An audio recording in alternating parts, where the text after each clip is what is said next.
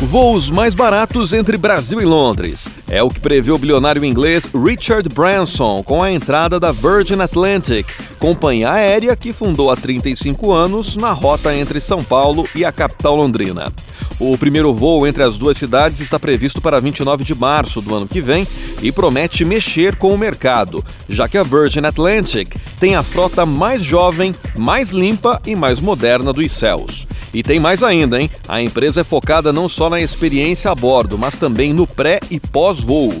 E o momento é oportuno aos brasileiros também em termos de conexões no principal aeroporto de Londres, já que Heathrow acaba de disponibilizar um novo voo para Tel Aviv, em Israel, e outro para Mumbai, na Índia, entre outros destinos que serão lançados em breve e que poderão aproximar os brasileiros dos locais mais distantes do mundo.